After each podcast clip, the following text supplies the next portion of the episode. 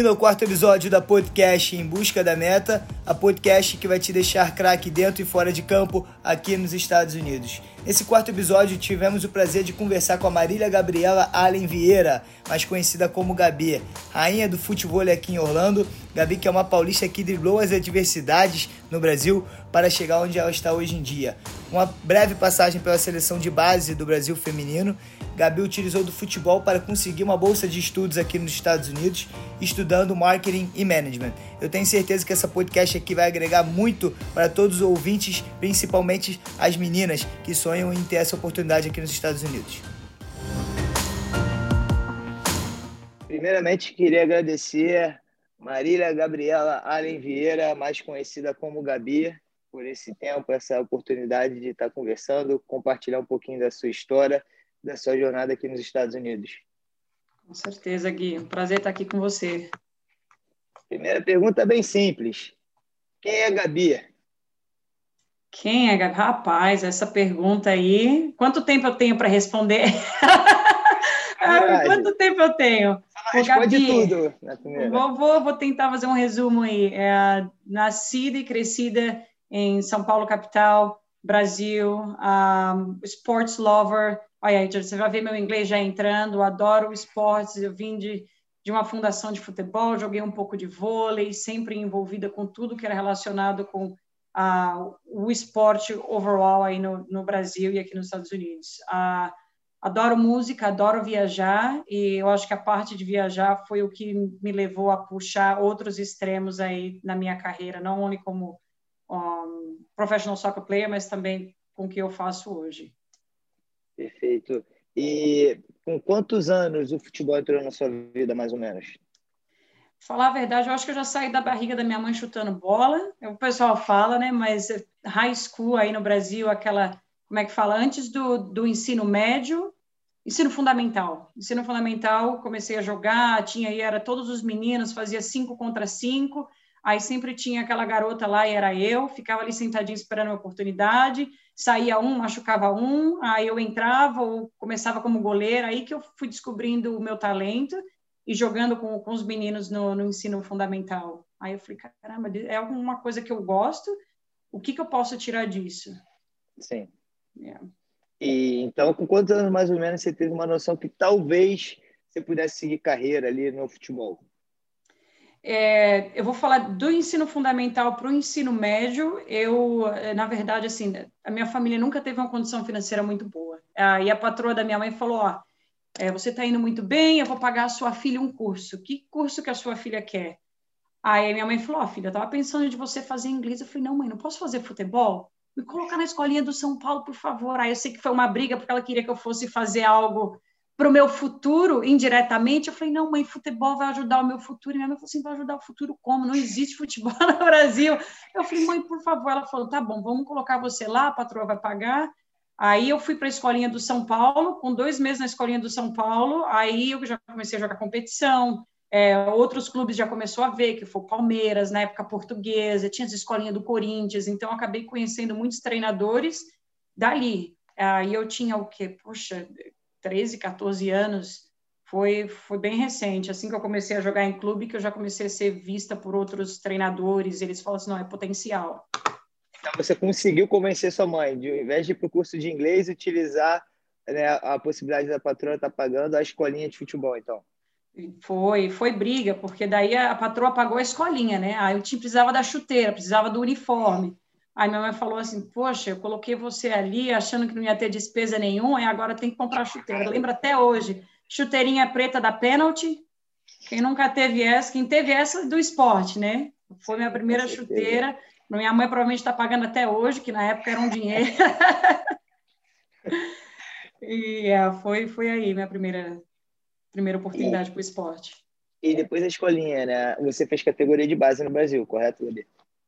Não, na, na verdade, não tinha categoria de base no, base no Brasil com o feminino. Né? O feminino é assim: você vai da escolinha e você já está num time mais avançado. E, e assim, para falar a verdade, essa transição foi da escolinha, aí eu joguei salão, o feminino era assim: você jogava o salão, o society e o campo. É, passava o fim de semana inteiro jogando, jogava de manhã, de tarde, de noite, no outro dia acordava de manhã. Eu estava envolvida com os três esportes É, e da escolinha que eu comecei a jogar esses outros clubes, aí que foi o progresso, né? Ok, tem a faculdade, dá para jogar na, na Unip. Eu lembro que era a Unip. Aí eu falei, não, Unip com salão, não sei. Aí veio o Mackenzie. O Mackenzie falou, oh, dá para jogar no Mackenzie, tem a bolsa de estudos, você joga o abertos com a gente. É, aí eu falei, poxa, acho que seria uma boa oportunidade, né? Aí foi a primeira faculdade que eu joguei foi com o Mackenzie, e o Mackenzie tinha partnership é, com o Corinthians. Então, assim, a gente usava a camisa do Corinthians, tecnicamente, é, com o time do Mackenzie. É, aí foi a primeira camisa de clube que eu vesti, foi a do Corinthians com, com o Mackenzie, a associação com o Mackenzie ali. Então, legal. E aí, com, com quantos anos você entrou na faculdade lá no Brasil? você fez faculdade, né? Antes de vir aqui para os Estados Unidos, a Gabi fez administração na faculdade de Uni Santana, né? Foi, eu fui na Uni Santana do Mackenzie teve uma, uma journeyzinha aí no meio que do Mackenzie, o, a seleção brasileira acabou me vendo. E uhum. de lá eu acabei indo para a seleção por, eh, assim, para mim não durou muito, não foi a experiência que eu esperava, é, e eu acabei pedindo para o que não acontece muito frequentemente, né? Você está vestindo amarelinha, é o sonho de todo mundo, e no meu caso foi essa experiência não é para mim. Eu quero ir para fora do país, eu quero aprender outra língua, eu quero ser ter um, uma graduação, é, aí, dali do Mackenzie, eu acabei tendo essa experiência. Quando eu voltei da seleção, que eu é, entrei no, na Unisantana. Aí, na Unisantana, eu tinha 100% de bolso, jogava salão e campo, e como campo, a gente também vestia a camisa da portuguesa. É, eu acho que era portuguesa que a gente vestia a camisa da portuguesa, e eu jogava os dois. E lá foi que eu, eu graduei administração, que eu acho que é quando a gente está confuso, não sabe para onde ir, é meio que onde vai, né? Eu estou no esporte, deixa eu aprender uma coisa diferente, então eu acabei fazendo administração no Uni Santana. E um, uma coisa que é muito engraçada assim de pensar que você estava fazendo, né, jogando pela faculdade, né? Você não teve muito assim a categoria de base e do nada chegou na seleção brasileira. É. Então, no futebol feminino, hoje em dia está mudando, graças a Deus, né? Tá ficando mais profissional. Porém, é muito doido isso, né? De um nível para o topo, né? Assim, tão rápido. Com certeza. E eu acho que, para mim, a surpresa foi, é, foi num amistoso, eu lembro até hoje, no Centro, centro Olímpico, foi? Acho que foi no Centro Olímpico. Foi um amistoso contra, eu nem lembro que time que foi, jogando com o Mackenzie, e o treinador da seleção brasileira estava sentado na arquibancada. Eu fiquei sabendo no meio do jogo. Ele tinha ido para assistir uma outra pessoa, ver como essa pessoa jogava. Aí, no fim, eles me puxaram para o lado também. Então, uma coisa que eu não sabia que ele estava lá, eu não esperava, não era nem na minha cabeça. Minha cabeça era: estou aqui, vou ter a faculdade, sabe? Estou jogando, estou fazendo uma coisa que eu gosto. E do nada, eles me puxaram de lado, eu fiquei surpresa. Cheguei em casa ligando para a mãe: mãe, lembra daquela escolinha que a senhora pagou? Agora estou indo para essa seleção. Ela falou assim: filha, que, do, que doideira, né? Que você não imagina. É o sonho de todo atleta é vestir amarelinha, pelo menos 90% dos atletas, é o sonho de todo mundo. Então, para mim, aquele dia é, foi marcante e, como você falou, a transição que é, né? No masculino, você passa por tantas categorias de base. Muita gente fala que você tem que ter um padrinho por trás. Se você não tiver o padrinho para chegar lá, você não chega lá. E com o feminino foi, eu estava ali na hora certa, no lugar certo, com o time certo, e, e acabei pegando essa oportunidade. Eu acredito muito isso no futebol também, né? Uma vez eu estava no Catar e o, o, o, preparador físico do time que eu estava lá me disse isso, falou, Guia, às vezes tu pode ser o melhor do mundo, mas se você não tiver a sorte, se você não estiver no lugar certo na hora certa, não adianta. Né? Tem muitas pessoas que, que têm essa sorte. Mas, então, seguindo adiante, então você conseguiu concluir a faculdade de administração na Uni Santana, lá no Brasil? Sim, eu concluí a faculdade de administração quando eu estava no meu último semestre foi que a oportunidade para ir jogar a, a faculdade na, em, em, New Hampshire apareceu. Sim. Então, é, até então, quanto você tinha mais ou menos naquele período? Deixa eu pensar. A seleção brasileira foi entre 17 e 18, foi, foi bem ali nos meus 18, 19 anos que eu, que eu vim para os Estados Unidos. Sim. É que eu e lembro que eu cheguei aqui com 20, eu já podia beber com 21, eu era a pessoa mais velha da faculdade. Isso é uma coisa que eu lembro bem fresh na minha, na minha mente. Rapaziada, para chegar nos Estados Unidos e chegar já bebendo, pensando em beber, tem que chegar na seleção primeiro, né?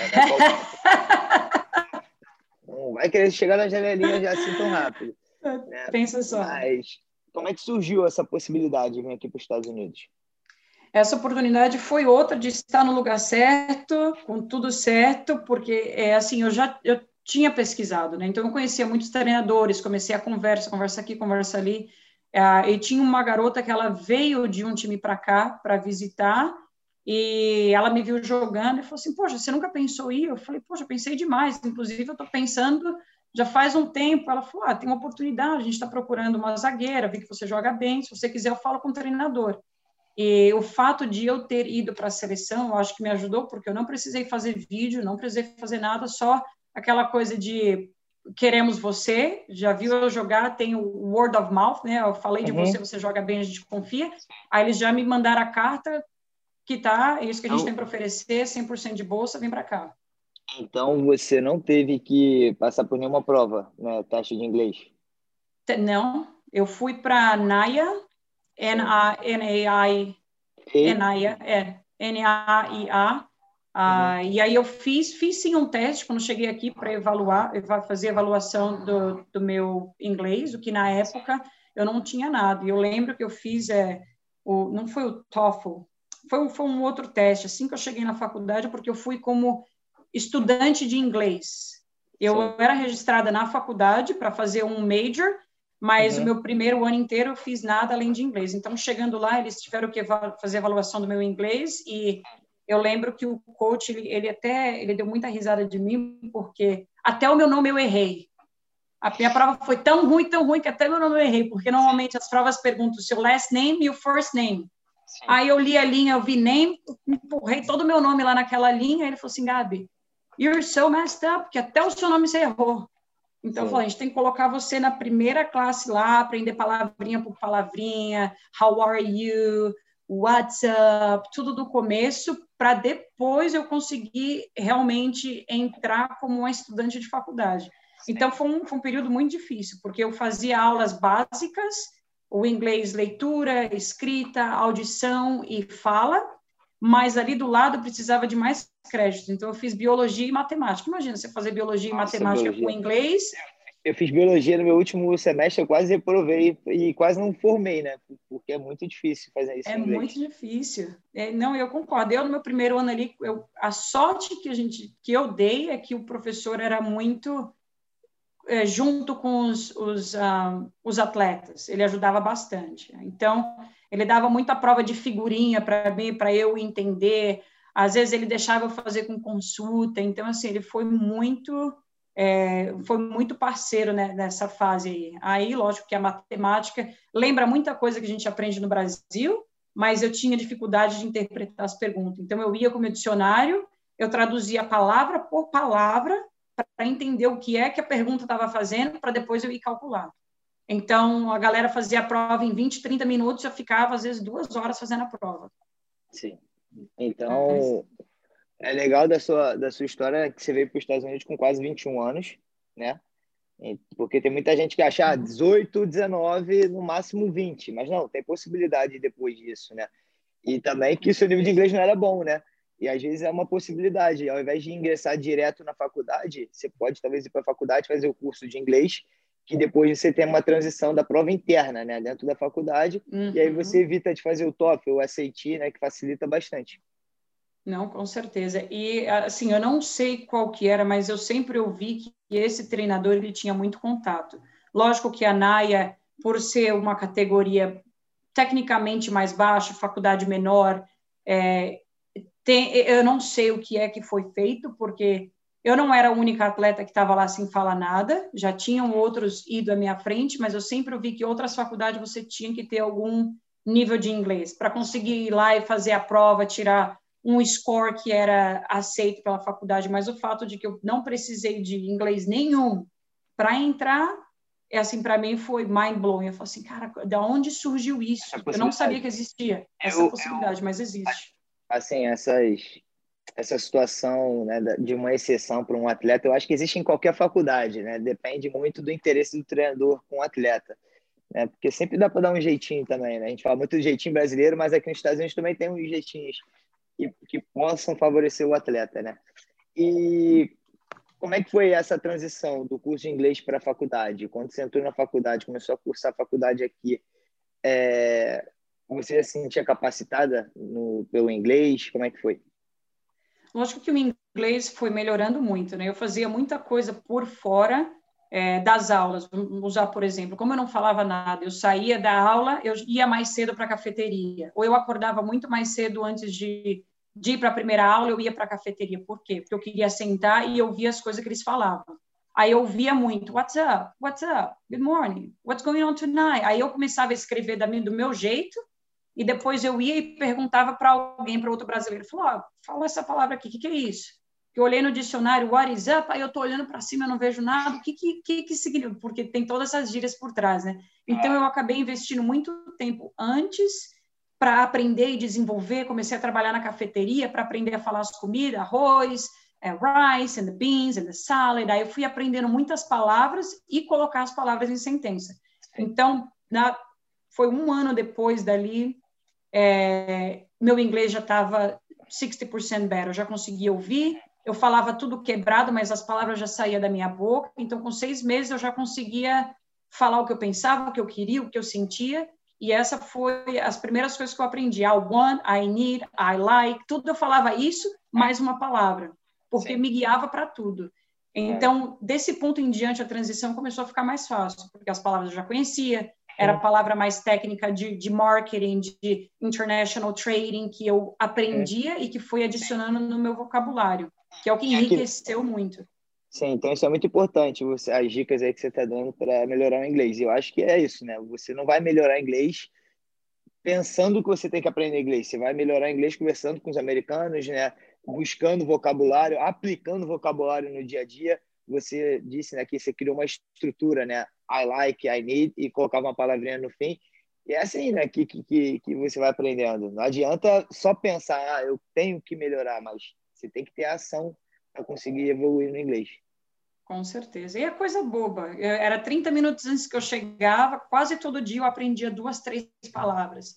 Mas eu aprendia e eu usava. Eu chegava no dormitório, falava com a minha roommate, I like letters. Ela falava, o quê? eu gosto de alface, assim, do nada. Eu, só para eu praticar a palavra que eu aprendi, ah, ela, assim, por que, que você está me falando isso? Não, estou só praticando a palavra que eu aprendi hoje. Então, é coisa boa, mas que adiciona. E aqui nos Estados Unidos você cursou Marketing e Management, né? É, eu fiz o Major de Marketing e o Minor em Management. Ah, e como é que como é que foram as aulas? Você usou né, o advisor para te aconselhar um pouquinho? Você já tinha uma noção qual carreira você queria seguir depois da faculdade? Como é que foi? Sim, então tem, tem uma parte em 2008, depois que eu fiz a aula de inglês, é, que eu consegui ir para o NAIA, que eu joguei um ano inteiro. No verão, eu fui jogar na Islândia. Eu falei, não, quer saber, eu vou jogar na Islândia. Aí eu fui jogar o verão inteiro na Islândia em 2008 é, no meu último jogo, eu machuquei, eu rompi o meu ACL. E aí o meu treinador falou: Poxa, não posso te trazer de volta, não tem como eu te dar uma bolsa 100% para você sentar no banco e assistir jogos. É, então, para mim, isso meio que quebrou, né? Foi, deu uma, uma dor no coração, é uma daquelas coisas que você olha para Deus e fala: Deus, o que, que você está fazendo comigo? Por que isso agora? Mas que depois eu vim entender ali, depois que eu operei, eu comecei a tratar, eu voltei para o Brasil para finalizar o meu tratamento lá. E eu comecei a trabalhar numa empresa por um ano, eu fiquei lá um ano trabalhando como gerente de vendas. Esse emprego eu comecei como vendas, com seis meses eles me promoveram para foi abriu meus olhos. Por que, que abriu meus olhos? Foi uma coisa que eu fiz que eu não esperava, que eu comecei a me identificar. O que, que eu fazia? Eu, eu não vou falar gerenciava, mas eu eu lead esse time de pessoas para ajudar eles a vender. Aí eu estava sempre em market trades, eu estava sempre é, a, a, na rua, sabe, representando o produto, ensinando pessoas como usar o produto. E isso eu percebi que eu era muito boa de vendas. Eu falei, nossa, eu, eu me dou bem com isso. Eu vou, vou lá, levo o pessoal para comer, conto uma história, ensino eles como funciona o produto e estou ganhando dinheiro. Eu falei, pô, não tem coisa melhor que isso, não. Eu falei, mas como que eu posso aprender mais disso? Aí foi que eu não tinha pretensão de voltar diretamente, eu pensava, mas eu falei, poxa, machuquei até me tratar, voltar. Uma pessoa, uma garota que jogou comigo em 2008, ela falou assim, Gabi, eu vi que você voltou para o Brasil, volta para cá. A gente precisa de uma uma center, como é que fala, uma volante. Aí eu uhum. falei assim, poxa, mas eu estou me tratando, eu estou trabalhando. Ela falou, a gente vai te dar tudo que você precisa aqui, só vem. Aí eu falei, poxa, eu falei, mas eu vou para fazer o quê? Ela me deu a lista, uma das primeiras coisas que estava na lista era marketing. E marketing, quando você pensa é, na estrutura, você está pensando em propaganda, você está pensando o que passa na TV, como que são os banners criados. Mas quanto mais eu entrava para ler sobre o marketing, eu percebi que tinha muito de vendas. E vendas é uma coisa que não é só aqui, eu chego para o Guilherme e falo, Guilherme, está aqui, ó, compra esse celular que é bom para você. Não, tem toda uma estrutura por trás. Como que a gente influencia você a querer o produto? Por mais que você não precise, como que eu falo para você que você precisa desse produto? E aí eu fiquei apaixonada, eu falei, poxa, quer saber? Eu vou. E vai ser bom para mim aumentar o inglês? Eu falei, não, tá bom, tem marketing, eu vou fazer marketing management. Aí que eu, eu fui já com a cabeça de que eu queria fazer isso. Não, Sim. tinha sports administration, tinha muita coisa relacionada com educação física, com esporte, crescimento, gerenciamento, mas eu falei, não, eu quero ir para um lado completamente diferente, porque se eu machuco, se eu alguma coisa der errado de novo, eu tenho uma outra um outro, lugar para ir, outro caminho. Sim. Então, essa instituição que você estudou marketing e você fez minor in management foi a Franklin Pierce University, né? Isso, foi a Franklin Pierce. E você ficou de lá de 2011 a 2014, né? Correto. E aí foi, e foi o legal que você disse, né? Porque no meu caso, eu tudo oposto ao futebol, eu não queria trabalhar com futebol. E em um determinado momento, quando eu percebi que eu ia ter que começar a trabalhar, que eu ia ter que ir para escritório, ia ter que ficar mexendo com Excel, com. Falei, cara, não é isso que eu quero fazer na minha vida. E aí eu vi que era o futebol minha paixão, né? Então você também tem essa paixão por futebol, mas você viu outro caminho a seguir que você sente o prazer, né? Que é, é a questão do marketing, é a questão de influenciar as pessoas, de vender um produto, né? Que é muito também da parte psicológica, como você disse. Às vezes uhum. eu não uhum. preciso do produto, como você vai, de certa forma, me manipular a ver o valor naquele produto que vai adicionar é, algo benéfico para mim no dia a dia. Então, é realmente muito legal, mas você mudou de direção. Então, isso é para os ouvintes é muito importante, né? Você não é porque você joga futebol você tem que trabalhar com futebol, né? Existem inúmeras possibilidades aqui nos Estados Unidos, né, na, na faculdade, para você cursar e depois seguir na sua carreira profissional. Não, com certeza. E por, por um momento eu fui até julgada por algumas pessoas. Poxa, mas você tem tanto conhecimento, você jogou em tantos lugares, você fez parte da, de, de tantos times, por que não usar isso para o benefício? E, e eu acho que, para mim, o que foi o turning point foi: eu amo futebol, é, e da seleção brasileira foi uma das coisas que, que meio que me pegou é que uma coisa é você jogar o futebol por amor, porque você gosta e você sente o prazer de jogar, e para mim outra coisa foi jogar por obrigação.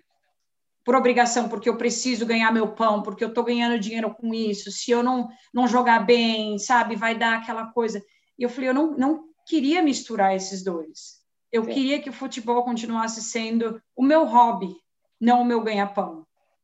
E aí eu falei, eu ainda consigo ter o futebol como hobby e fazer algo que eu amo e fazer uma outra coisa que pode ser meu ganha-pão ainda gostando, porque o lado do marketing é um lado muito quebra-cabeça. Para quem gosta de, de fazer quebra-cabeça, mind work, assim, você acha uma, uma peça, quando você acha uma peça e coloca ela no lugar, te dá aquela vibrada, aquela emoção, fala, nossa, porra, achei outra peça, deixa eu achar outra até você completar o puzzle. Aí é que você vai para o próximo passo. Então, é uma coisa que me deu muito drive, muita.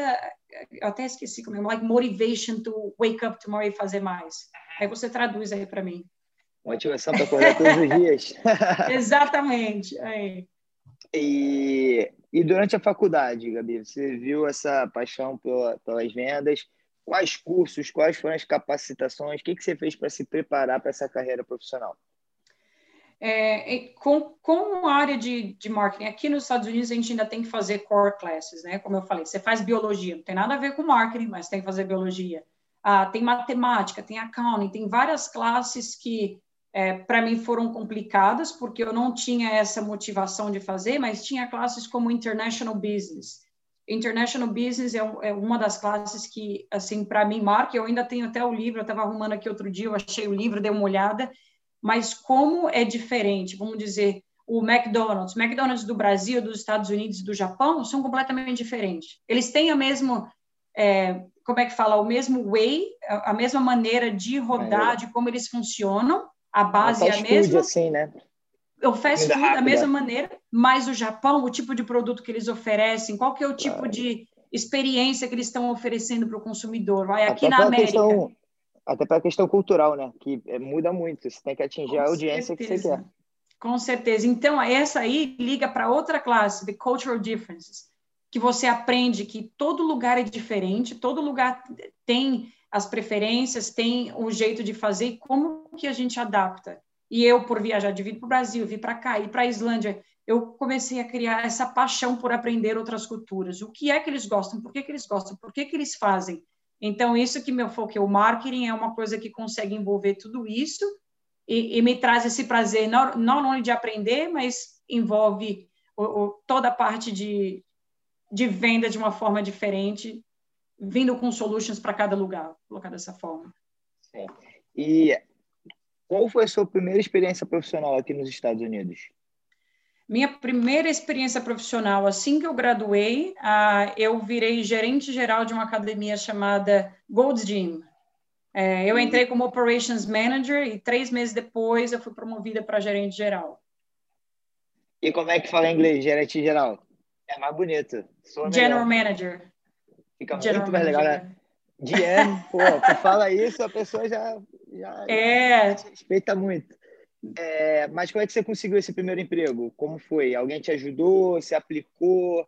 Assim, para as pessoas terem um pouco da noção, né? Como é esse processo para aplicar, né? Eu acho que o uhum. network aqui nos Estados Unidos, é, em qualquer lugar do mundo, é muito importante. Quando você conhece a pessoa, né? se a pessoa quiser te ajudar, vai te contratar, você não vai ter que passar por processo nenhum, é muito mais simples. Mas em algum determinado momento da vida, você vai ter que fazer application, vai ter que preparar os documentos, uhum. não um resumê, cover letter, né, recommendation letter, coisas assim, assim, para o pessoal que está escutando ter uma noção como é que é esse processo de application.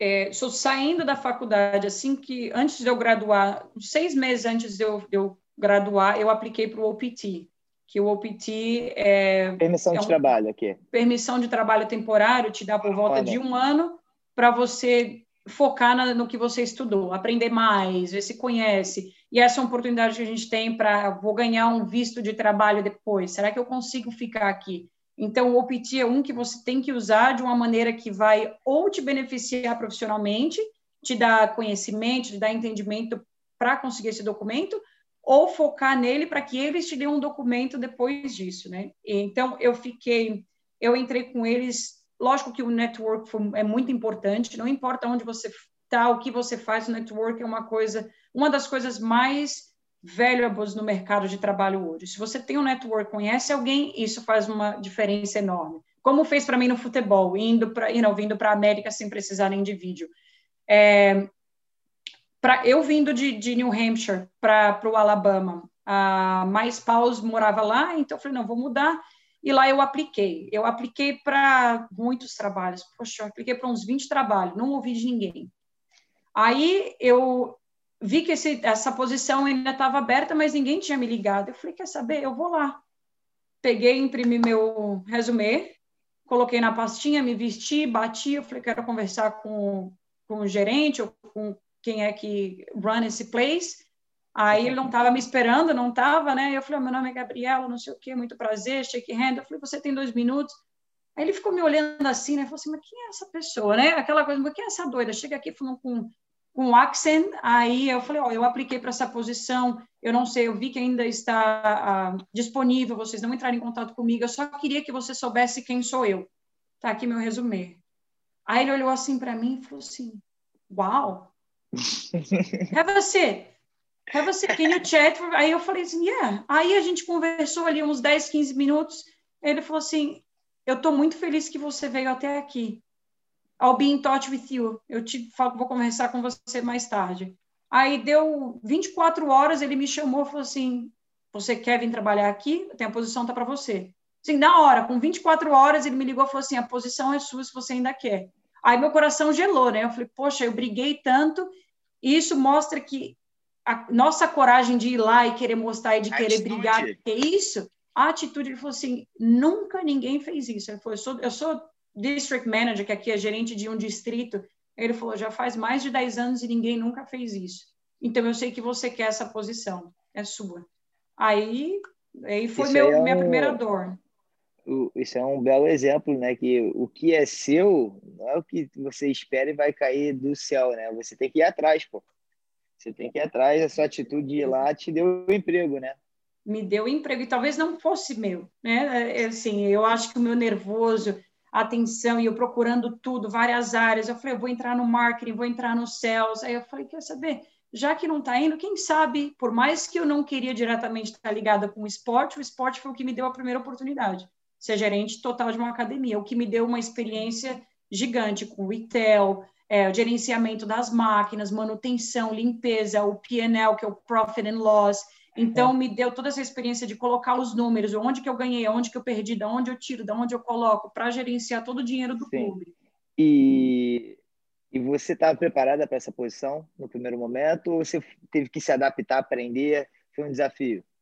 Ah, psicologicamente, eu estava, educacionalmente, não. É, porque tem muita coisa que a gente aprende na faculdade que não entra é, diretamente com a posição. Quando eles falaram PNL, eu sabia o que significava, mas quando ele me abriu o PNL, falou: oh, isso aqui que você tem que gerenciar, eu fiquei branca por dois segundos. Eu falei: ok, show me, me mostra, né? Aí, quem já mexeu com PNL sabe que é uma coisa que é, quem pode ser bem confusa, mas que no final do dia te dá todos os, you know, os ganhos, as perdas, e que te dá um visual de o que, que eu preciso fazer para mudar e colocar essa companhia ou esse projeto Sim. no verde novamente. Então, preparado eu não estava, mas eu fiquei preparado. E você usou seu OPT na academia, então?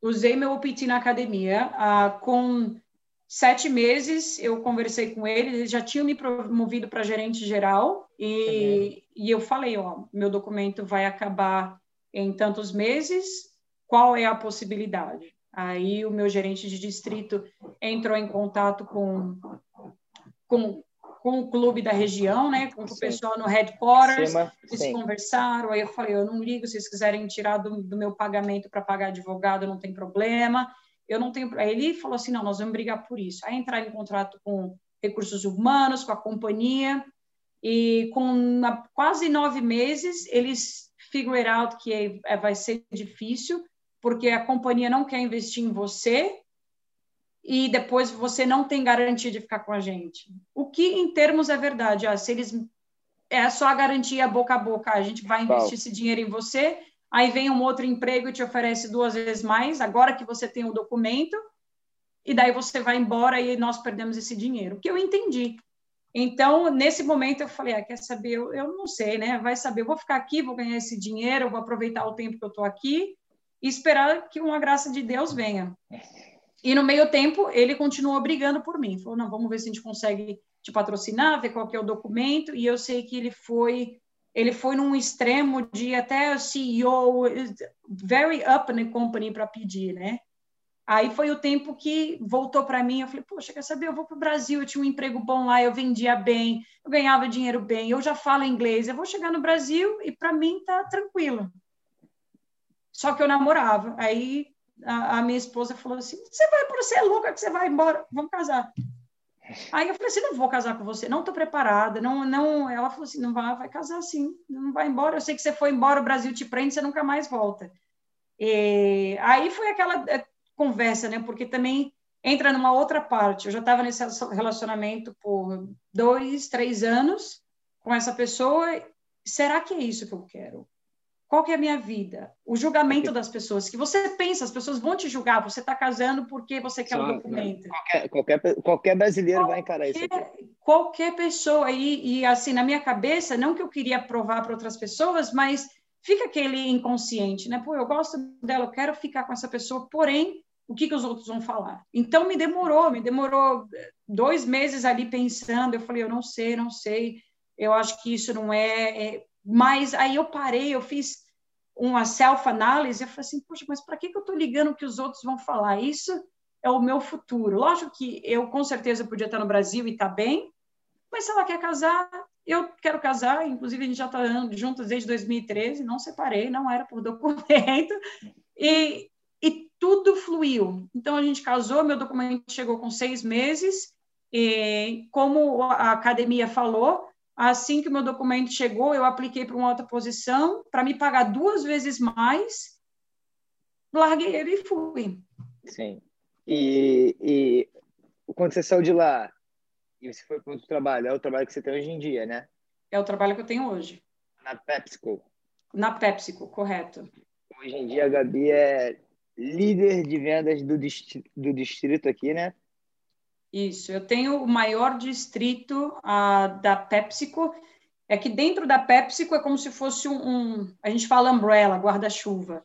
Aí tem a Gatorade, tem a Pepsi, tem a Naked Juice, tem a Frito-Lay, e a Frito-Lay é uma dessas marcas que eu trabalho. Que Sim. inclusive no Brasil a gente tem o Tostitos, o a gente fala Ruffles no Brasil, né? Ruffles, aqui é Ruffles, a Lay's, tem o Cheetos, todas essas eh, essas uh, esses nomes estão dentro desse, dessa marca. Então, Sim. eu gerencio o maior distrito de Orlando uhum. e antes daqui eu gerenciava o maior distrito de, de Miami para essas marcas. Legal demais. E como é que é mais ou menos o dia a dia da Gabi no trabalho hoje? O que, que você faz? Como é que é a sua rotina? A minha rotina é, sou, o meu trabalho como gerente de distrito, eu sou responsável por um, um business que vende por volta de 500 mil dólares por semana em salgadinho. O que antes de, de eu entrar, eu falava assim, não existe vender tudo isso. É, a galera come muito salgadinho, é parte da vida deles, da escola. É, se você vai para um jogo, você leva um salgadinho para comer ali. Se você vai numa festa, você leva um salgadinho. Então, eu percebi que tem muito mais por trás do salgadinho do que eu sabia. Então, Faz parte do contexto dia... cultural, né, que a gente conversou. Com certeza. Isso, como eu falei, é uma coisa que a gente não, você não imagina até você estar tá dentro do, do mito do negócio que você vai entender o que é que passa por trás de tudo isso. Então, o meu dia a dia é, eu sou responsável por 25 pessoas. Essas 25 pessoas, elas vão é, para as maiores lojas aqui dos Estados Unidos, em Orlando, né, que é o Publix e o Walmart. É, Walmart vende, por média, 30 mil dólares de salgadinho por semana. Só um Walmart, sozinho. Então, eu tenho as maiores lojas aqui e eu tenho por volta de duas pessoas que trabalham por loja. O que, que eu faço? O meu trabalho é ter, fiscalizar, gerenciar, educar essas pessoas que trabalham comigo para fazer um trabalho melhor. Que daí vem a parte de vendas, né? Onde é que eu coloco o produto? Tá aqui no, na, no eye level, tá perto dos olhos, um produto novo. Você está colocando um produto novo embaixo, que aí a pessoa não vai ver. Como você tem o preço, tá?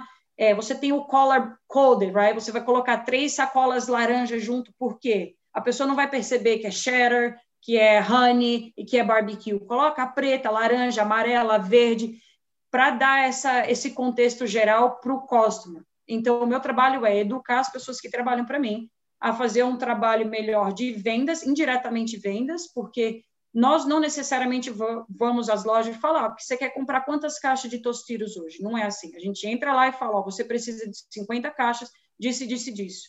E aí nós colocamos o produto dentro da loja. A minha educação com eles é, com o marketing background, aonde você coloca esse produto e por que você coloca lá. Aqui talvez seja uma área mais hispânica.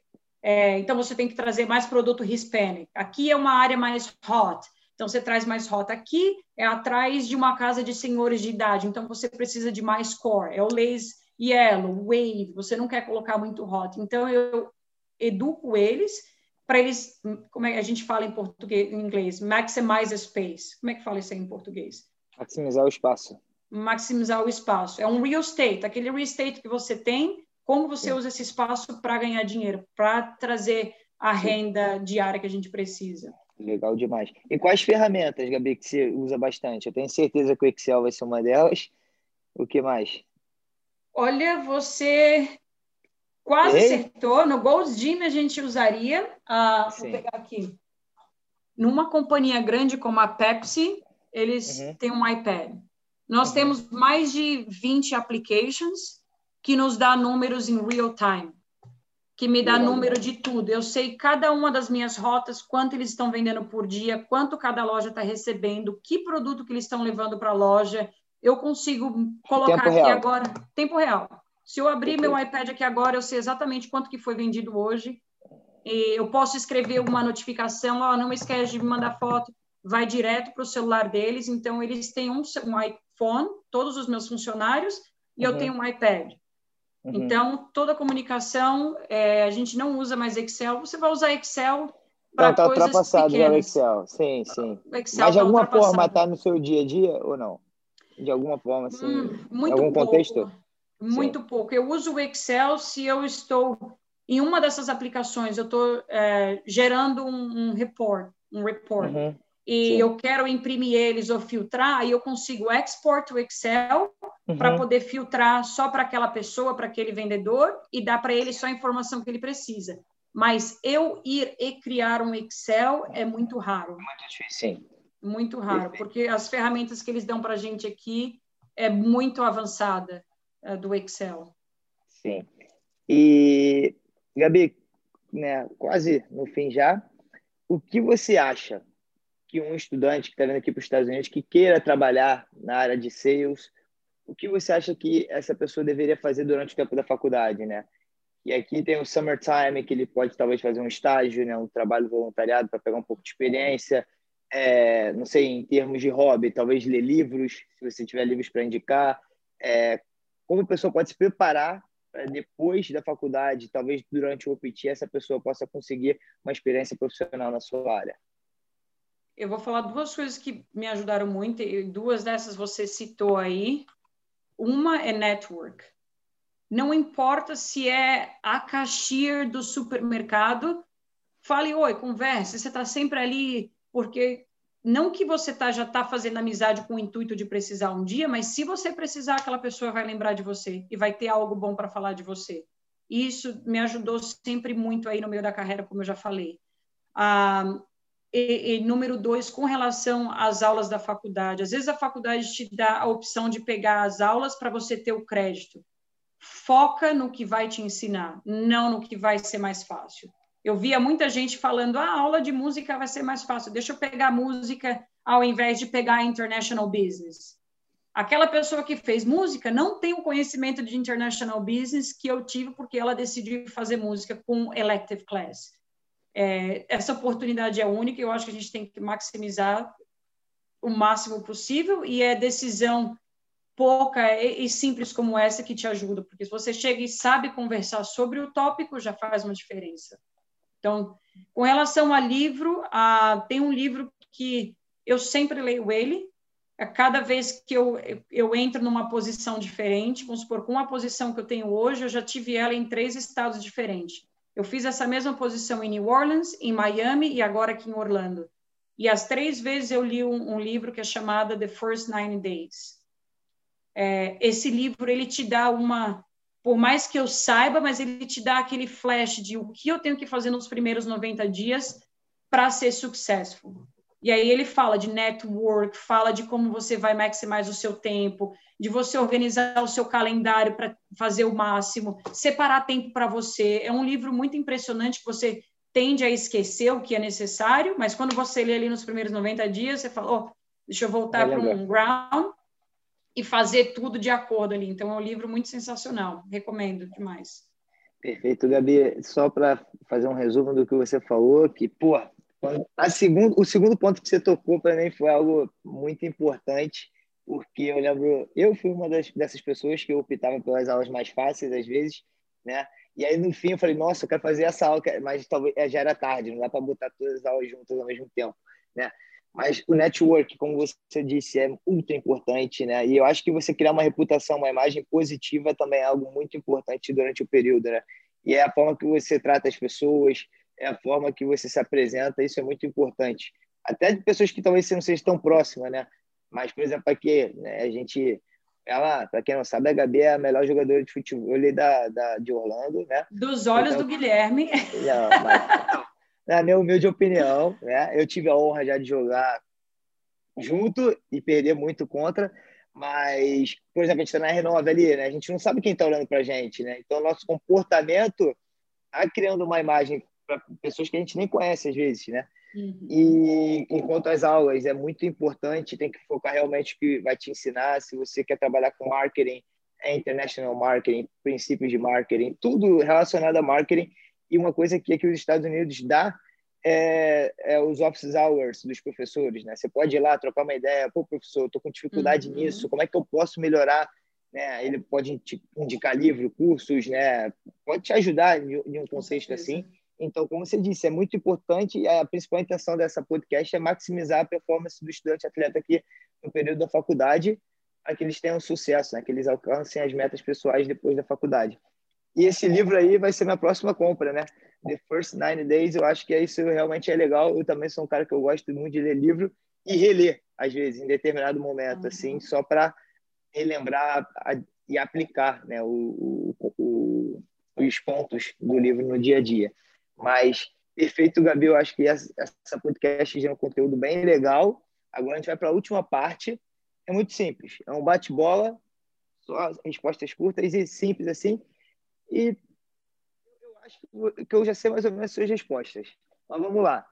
Qual é o seu lugar favorito nos Estados Unidos? Miami. O que você mais gosta da vida nos Estados Unidos? Acessibilidade. O que você menos gosta? Frio. Sua comida favorita americana? Rapaz, comida favorita americana. Hum, essa aí é, é boa. Agora que eu, que eu virei vegetariana, vou falar que. Você tinha a oportunidade aí de vender seu produto, hein? é, não é salgadinho, não é. Minha comida favorita aqui na América, eu vou falar, eu. Hum, caraca, você me pegou. Mas eu, eu gosto muito. Gostava, né? é, rapaz, eu não, eu não, tenho comida favorita, eu como de tudo. Eu gosto de comida mexicana. Minha comida favorita, pure daqui no Brasil, em qualquer lugar, eu adoro comida mexicana. Arrozinho com feijão, um chimichanga, é, essa é a minha comida favorita. Ainda bem que o Trump não construiu o muro, hein? Rapaz, imagina, minha comida favorita ficando lá no muro. o que você mais sente falta do Brasil? Não pode responder família. A farra farra do Brasil. E eu vou, vou falar rapidinho aqui. Inclusive, eu estava ali fora conversando com a Emily, é, a minha esposa, a gente estava conversando o aniversário brasileiro, aqui eles cantam assim, Happy Birthday. Um enterro. Um enterro. Aí chega ela quando vai aniversário brasileiro, Happy Birthday to you. Uh, uh, uh. Então, a, a farra, o, o, tanto de energia que a gente tem, é, isso faz a diferença. O americano é muito mais frio com tudo. O calor e brasileiro. A última pergunta: o que não pode faltar para quem está em busca da meta? Vontade. Quem quer, vai lá, bate na porta e pergunta se a posição já foi, está aqui, essa quem sou eu. Se o emprego estiver disponível, eu vou fazer o meu melhor por você. Não pode faltar vontade. Tem que ser agressivo de uma forma, né? Se você não for atrás, esquece. Sim, verdade. Gabi, te agradecer demais aí por esse tempo, por essa atenção. Eu acho que esse conteúdo foi bem bacana. Eu acho que pessoas que vão que querem trabalhar com vocês vão tirar várias dúvidas, né? É, tenho certeza que dependendo vão ter muita gente perguntando, pedindo o seu contato para tirar alguma dúvida, talvez no futuro, né? O tempo é corrido, mas eu tenho certeza que você está disponível aí para tirar alguma dúvida ou outra de outras pessoas. Te agradecer mais uma vez e espero te encontrar esse fim de semana aí por Orlando. Com certeza, futebol na área. Perfeito, obrigado, Gabi. Valeu, Gui. Esse foi mais um episódio da podcast Em Busca da Meta. A Gabi que compartilha um conteúdo de primeiríssima qualidade. Eu espero que tenha agregado muito valor na vida de vocês, ouvintes. É, ela falou do que você deve fazer durante a faculdade, a importância do networking, se preparar e agarrar as oportunidades profissionais que vão surgir ao longo do seu período nos Estados Unidos. Você focar nas aulas que realmente vão te agregar valor, que vão te preparar para seguir uma carreira profissional depois da faculdade. E ela também indicou o livro The First Nine Days, tá bom? Então comenta, me dá um feedback se você gostou, o que poderia ter sido melhor, o que realmente impactou a sua vida e vamos nessa, em busca da meta.